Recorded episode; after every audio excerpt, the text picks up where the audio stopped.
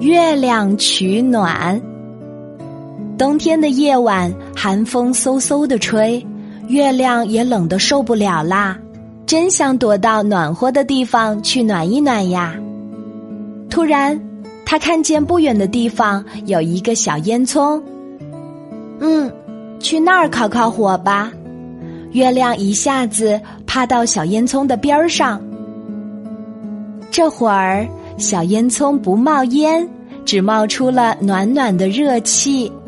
月亮鼓着圆圆的身子，这边烤烤，那边烤烤，他觉得比刚才暖和多了。啊，我找到了多么好的地方呀！月亮正在得意，一不留神掉进烟囱里啦，把正在烤火的老奶奶吓了一跳。哎呦，该不是雪球掉下来了吧？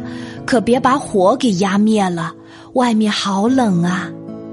老奶奶往灶堂里加了一把柴，接着拉起了小风箱，呼噜噜，呼噜噜，灶堂里吹起了好大的风，火苗儿、火星儿都被吹了起来。月亮还没有弄明白是怎么回事儿，就被一股热气拖着升呀升呀，又跑到了烟囱外边儿。月亮没有受伤，可那烟熏火燎的滋味儿也不好受。咕噜噜，咕噜噜，月亮赶紧转着圆圆的身子回家去了。